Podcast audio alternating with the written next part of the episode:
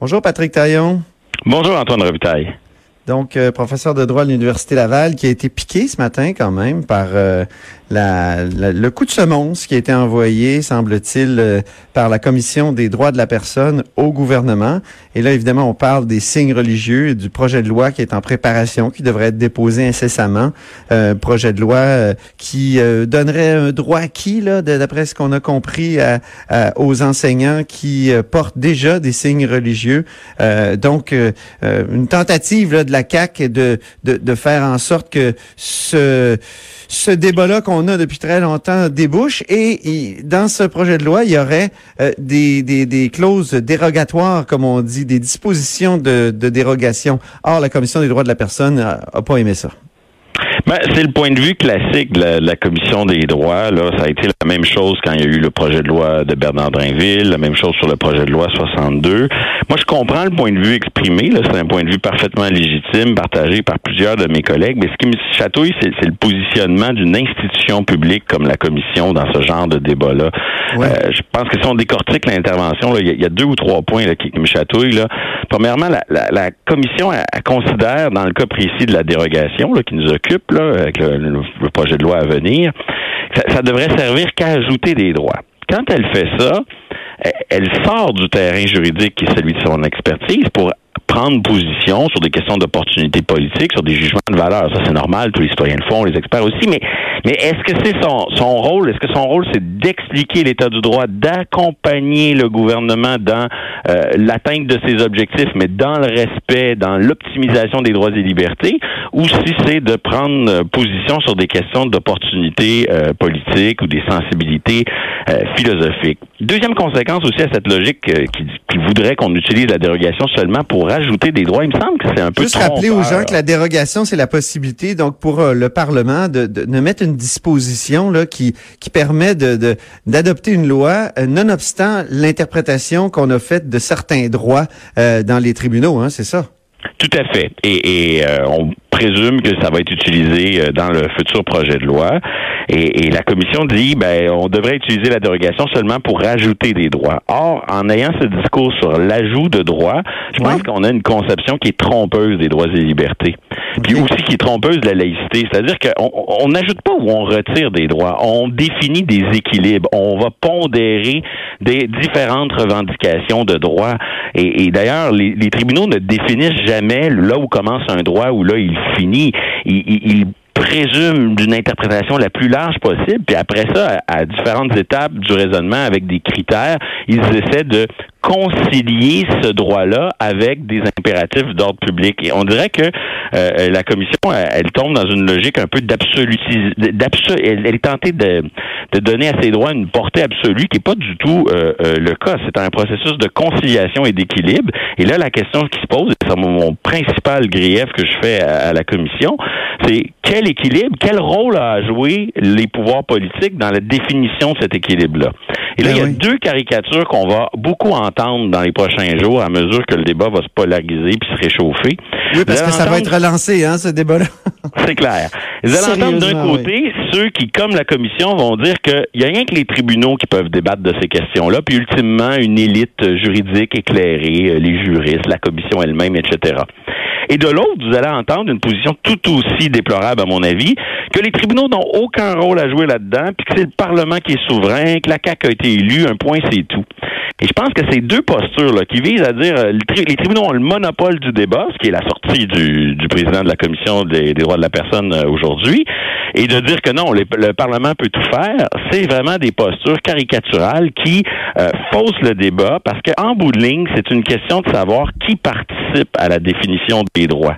Puis moi, je me méfie toujours de ceux qui disent c'est seulement les tribunaux et de ceux qui disent c'est seulement les élus. Mais la deuxième caricature, Patrick, ouais, Patrick, la deuxième caricature là que le Parlement est souverain, c'est qui ça? Il me semble qu'on les entend pas souvent. Ben, vous allez entendre dans probablement les défenseurs euh, du projet de loi et l'utilisation de la cause dérogatoire plusieurs personnes qui vont dire que euh, c'est les élus qui doivent décider et qui doivent décider seuls. Et, et moi, je prétends que non, c'est la, la combinaison des deux. C'est-à-dire que si on a besoin de déroger dans ce dossier-ci, c'est parce qu'il y a eu une prise de parole par les juges. Depuis plusieurs décennies, ils ont défini la liberté de religion. Puis il y a un problème d'acceptabilité sociale avec cette définition de la liberté de religion au Québec.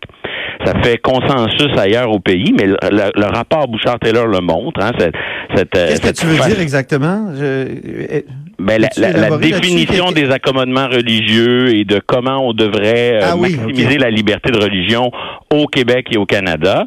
Ben, au Québec, il n'y a pas de consensus. Ça fait des décennies qu'il y a cette espèce de débat interminable. Et, et, là, au fond, les juges ont pris la parole. Là, les élus veulent répliquer, qu'on les laisse euh, répliquer et qu'on laisse ce dialogue euh, produire ses, ses effets.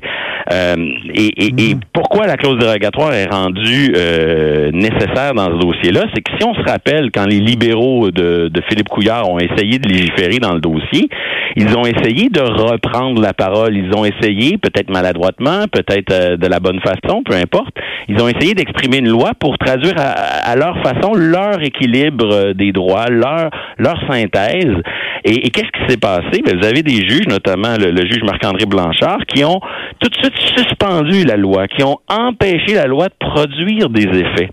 Et ça, c'est ah oui, la loi 62, là. Oui, et ça, c'est contraire à un principe clé de notre système qui est la présomption de constitutionnalité des lois. Pour que ça fonctionne, notre système, il faut qu'on respecte le travail des tribunaux, mais il faut aussi qu'on respecte le travail du législateur et mhm. quand une loi est adoptée, qu'on la laisse produire ses effets pour ensuite pouvoir juger de sa raisonnabilité. Or, on l'a vu avec le projet de loi 62. Ce qui s'est produit avec le projet de loi 62 risque de se reproduire avec le, projet de loi qui sera déposé dans quelques jours. Et, au fond, ben, le gouvernement dit, ben, moi, les, les juges ont adopté une définition très radicale de la liberté de religion et en plus, ils laissent pas les réponses législatives produire des effets. Donc, si je veux qu'on établir une paix sociale, un, débat, un consensus autour d'un équilibre entourant ces droits-là, ben, il faut que j'utilise la clause dérogatoire pour acheter du temps, permettre à cette loi de produire des effets et de démontrer par la pratique sa, raisonnabilité, si je peux dire. Ou sa non-raisonnabilité. Ou sa non-raisonnabilité. peut-être que ça que le gouvernement fait. Et peut-être qu'elle sera pas euh, peut-être qu'elle sera pas raisonnable aux yeux des juges le jour Parce où que la loi 62, Patrick, la loi 62, les, les, municipalités, notamment Montréal, disaient qu'elle ne, l'appliquerait pas. Oui, oui, oui, bien sûr. Euh, Et on peut s'attendre au, même genre de, de manifestation euh, de, de, certains, de certaines institutions dans, dans les prochains jours. Mais moi, au fond, je dis pas que le projet de loi est raisonnable ou pas. Je dis juste, je défends euh, le, le, droit du pouvoir politique de, de répliquer au pouvoir judiciaire sans nécessairement euh, de, de, briser ce monopole. Les élus n'ont pas le monopole de la définition des droits, puis les, les tribunaux ne l'ont pas. Parce que sinon, on s'en va vers quoi? On va, on fait quoi? On, on développe les droits, on les définit entre euh, petites élites, euh, avocats, juristes, euh, initiés, les juges, etc. Et pendant ce temps-là, ce qui va se, ce qui va s'affaisser, s'éroder, c'est le consensus social autour de ces droits-là. Moi, je veux que ces droits-là, on puisse les débattre, on puisse en débattre démocratiquement, pour qu'il puisse exister un, consensus social autour de quel genre de, de droits on veut se reconnaître les uns les autres. Parce que sinon, ben, on limite ça à une approche très élitiste et à terme, ben, vous avez des partis anti-système qui vont euh, qui vont monter justement en puissance en dénonçant cet élitisme avec une approche populiste et qui qui peut mener à, des périls beaucoup plus grands. Donc c'est important de défendre la capacité de chacun d'intervenir sur ces droits-là le tout, le, tout euh, aux tribunaux euh, peut susciter une sorte de populisme, si je, si je te comprends bien, si je te traduis bien ta pensée. Et à terme, c'est l'enjeu de la positionnement de la commission. Est-ce que la commission est un contre-pouvoir comme le vérificateur général avec de la retenue de la crédibilité, ou c'est un lobby qui défend des intérêts individuels euh, en tirant du côté de la couverte sans fin? Merci beaucoup, Patrick Taillon, professeur de droit à l'Université Laval et constitutionnaliste plus précisément.